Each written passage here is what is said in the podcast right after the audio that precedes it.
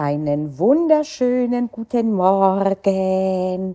Letzte Woche haben wir darüber, beziehungsweise ich habe darüber gesprochen, du hast mir zugehört, wie wir externe Angebote nutzen. Äh, ein Repetitorium von der Uni extern, was auch immer. Und äh, da erscheint es mir nicht nur sinnvoll, sondern fast schon zwingend, darauf hinzuweisen, dass du die Hauptakteurin und der Hauptakteur bist und äh, unabhängig davon, ob du Angebote deiner Universität, Vorlesungen, Repetitorien, was auch immer oder auch externe äh, Möglichkeiten wahrnimmst, es bleibt dabei, das Lernen passiert bei dir in deinem Kopf und je früher du es aktiv gestaltest, desto besser. Und ähm, insbesondere will ich äh, später eingehen auf einen Fehler, den aus meiner Sicht die meisten machen und äh, mir ging das ähnlich äh, beim Lernen im Sinne des Wiederholens. Aber nehmen wir die Phasen mal eine für eine. Ich bin Panayota Lakis, ehemalige Universitätsprofessorin und passionierte Juristin. Neben mir sitzt Justus, das Juramaskottchen. Zusammen sind wir Jura-Examen stressfrei. Der Mitgliederbereich, in dem du echte zivilrechtliche Vorlesungen richtig vom Original findest. Und das Beste daran, du kannst sie wann, wo und so oft du willst anschauen, wenn du die App nutzt, sogar offline beim äh, allerersten Lernen im Sinne von Kennenlernen einer Materie, Thematik, Problematik, was auch immer, bist du natürlich stärker auf äußeres äh, Input äh, angewiesen, ein Lehrbuch, das du liest, Skript, Vorlesung, was auch immer. Aber bereits zu diesem Zeitpunkt bist du gut beraten, nicht nur passiv zu konsumieren, wie wenn du einen Film dir anschauen würdest, sondern aktiv mitzudenken und äh, jeden äh, zu versuchen zu verstehen, worum es geht. Ich verweise auf die entsprechende Episode, wie wichtig das ist, dieses worum es geht. Also zu, zu verstehen, nachzuvollziehen, immer wieder sich auch zu fragen, warum? Warum ist das? Und äh, ja, das nimmt natürlich mehr Zeit äh, ein und ja, anfangs kann es etwas äh, äh viel sein. Wie heißt das deutsche Wort? Overwhelming kommt mir direkt als Begriff. Egal, wie auch immer. Ich werde jetzt nicht pausieren, um ein Wörterbuch mir anzuschauen. Also es kann auf jeden Fall ein bisschen too much sein, zu viel sein. So, das kriege ich auf Deutsch hin. Und äh, das ist völlig normal. Und ähm, auch da würde ich sowieso eine gewisse Entspanntheit predigen. Äh, man sollte auf keinen Fall auch so weit gehen, äh, sich zu kasteien, wenn man mal eher was runterliest. Oft ist es wirklich der allererste Schritt, weil es so komplex ist, dass du erst einmal zusammenhängend etwas überfliegst äh, und dann guckst du dir das aber sehr zeitnah noch einmal an. Manchmal manchmal auch besser am nächsten Tag, wenn etwas gesagt ist. Also, erster Schritt natürlich beim ähm, Input von Wissen etwas größere Passivität, aber auch hier plädiere ich nicht für absolute Passivität und auf gar keinen Fall, dass das dabei bleibt, äh, sondern äh, ich erinnere auch da an eine entsprechende Folge, die so ähnlich hieß äh, wie die eine Frage, die dein Lernergebnis revolutionieren wird, wo es, wo ich dir aufgezeigt habe, wie sehr es die Augen öffnet, wenn man sich jeden Abend mal fragt, was habe ich denn heute Neues dazugelernt im Sinne nicht von Lernstunden, sondern dass ich es jetzt beherrsche und davor hatte ich es nicht gewusst. Okay, also auch da, spätestens bei dieser Frage, findet nämlich dieser erste aktive Prozess statt. Und Vorsicht, hier nicht in deine Unterlagen reinschauen. Erst versuchen, selber aus dem Gedächtnis zu rekonstruieren, was das war. Und irgendwas wird wohl hängen geblieben sein. Irgendwas. Und wenn nicht, dann bleibt hängen, dass so, wie du heute gelernt hast, das nicht zielführend ist. Okay, also diese aktive Rolle eben mit dem, was war das, was ich heute reinge reingekriegt habe in mein Hirn, hoffentlich, oder auch welche Bereiche das sind. Wenn das ganz am Anfang ist, dann wirst du nicht mehr wissen, was es war. Du wirst aber durchaus äh, dir äh, vergegenwärtigen können, dass du Neues gehört hast zu dem Problem X oder zum Rechtsinstitut X. Und auch da noch einmal, irgendwas davon wird ja wohl hängen geblieben sein. Irgendwas wirst du wohl rekonstruieren können. Und erst dann ist es sinnvoll, noch einmal dann zu schauen, okay, worauf habe ich mich jetzt nicht erinnert? Und diese Funktion, die ist das, was ich aktives Lernen nenne und wozu ich auch äh, im YouTube-Kanal ein Video habe. Äh, das hat mittlerweile über 1000 Views. Äh, das ist vor, ein, vor mehreren Jahren hatte ich das eingestellt. Das gilt noch mehr zum Wiederholen. Meistens machen wir den Fehler beim Wiederholen, direkt das Lehrbuch, den Medikus, was auch immer aufzuschlagen, unsere Karteikarten und dann drauf zu schauen, ach ja, wusste ich, ach ja, weiß ich, ach ja, weiß ich. Und wenn wir das machen, dann machen wir diesen einen Fehler, von dem ich angekündigt hatte, auf den einzugehen, nämlich, dass wir aktives Wissen mit passivem Wissen verwechseln. Passives Wissen ist dieses Erkennungswissen. Ach ja, stimmt, weiß ich. Ja, aber erkennen ist nichts, was dir helfen wird in der Klausur. Denn da wird es dir gar nichts bringen und überleg mal, wie oft dir das passiert ist. Mir ist das öfter früher passiert. Rausgegangen aus einer Klausur, nicht nur früher, auch heute zum Teil. Heute sind es nicht mehr Klausuren, aber transponiert auf andere Dinge. Und dann sagt mir einer die Lösung und auf einmal denke ich, ach ja, wusste ich doch. Na ja, aber offensichtlich nur passiv. Aktiv in dem Moment, wo ich es abrufen musste, habe ich es eben nicht gewusst.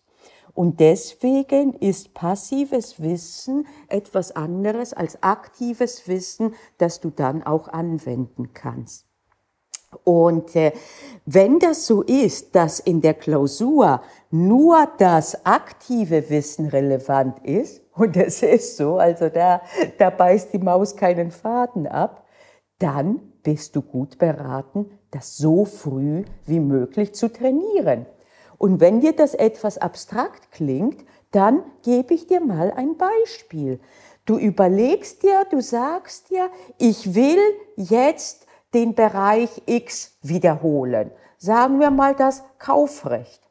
Und da machst du einen Spaziergang, also ich mache einen Spaziergang. Wenn du keine Hummeln im Popo hast, dann kannst du das, wie ich, dann kannst du das auch mal sitzend machen, obwohl nachgewiesen ist, dass bei moderater Bewegung, wenn man geht, das Hirn auch besser äh, agieren kann. Aber egal, Setting ist mir egal. Auf jeden Fall, du beginnst selbst zu überlegen, was weiß ich denn über diesen Kaufvertrag? Was weiß ich darauf, darüber, was die Essentialien Negozi sind? Was weiß ich darüber, wie er zustande kommt? Was fällt mir denn dazu ein? Und da kann ich, je weiter ich bin, beginnen damit zu spielen, dass ich sage, zum Zustandekommen, was fällt mir denn da ein? Ah, Form. Meist, äh, meist keine Form, aber unter Umständen schon, insbesondere wenn es um äh, Immobilien gehen könnte, aber regelmäßig keine Form. Was fällt fällt mir sonst ein noch zu Modalitäten? Modalitäten des Vertragsschlusses kann relevant werden im Verbraucherschutzrecht. Okay, also ob das vielleicht Fernabsatz ist äh, oder aber außerhalb von Geschäftsräumen. Das wiederum wird relevant für das Widerrufsrecht. Okay, zu diesem Zeitpunkt, je nachdem wie weit bin und wie sehr ich ausholen will, um insgesamt mich zu testen, wo ich bin, kann ich entweder dann übergehen ins Verbraucherschutzrecht oder mir sagen, ah, okay, ich wollte jetzt aber hauptsächlich den Kaufvertrag.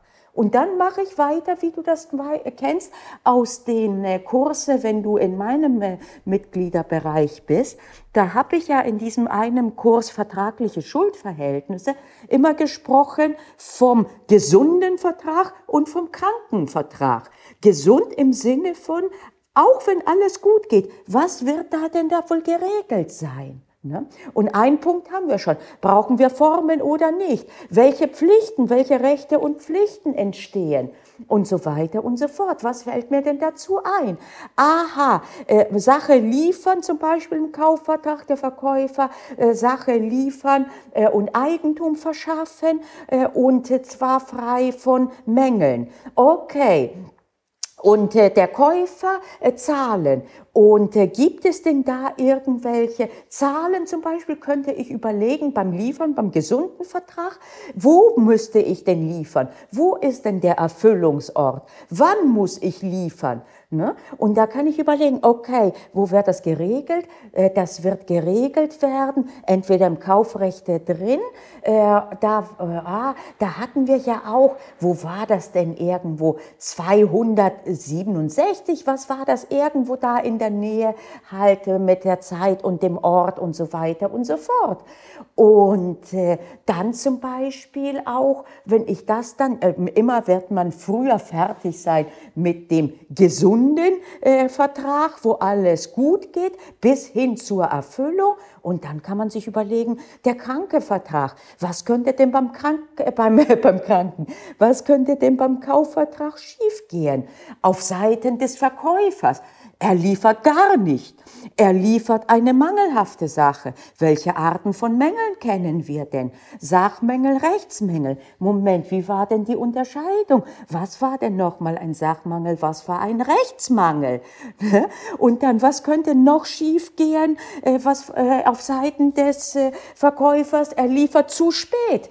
Und was passiert denn daran? Aha, Rechte des Käufers. Und ja, Rechte des Käufers, ob etwas zu spät geliefert wird, ist was anderes, als ob es mangelhaft geliefert wird. Das eine haben wir die Einstiegsnorm in den Gewährleistungsrechten 437, im anderen Fall gehen wir direkt ins BGB äh, halt zum Beispiel Verzögerungsschaden und nach wie vor der Erfüllungsanspruch. Und beim Käufer, was kann denn da schiefgehen? Er zahlte zu wenig, er zahlt gar nicht, er zahlt zu spät. Ne? Also das sind die Dinge und da kannst du dich eben so entlanghangeln und da geht es nicht um Vollständigkeit. Das heißt, da ist es gar nicht sinnvoll beim ersten Punkt, wo du dir sagst, oh, weiß ich nicht mehr, ich gucke jetzt, sondern weitergehen und weiter äh, kramen in deinem Gedächtnis, was denn noch kommt.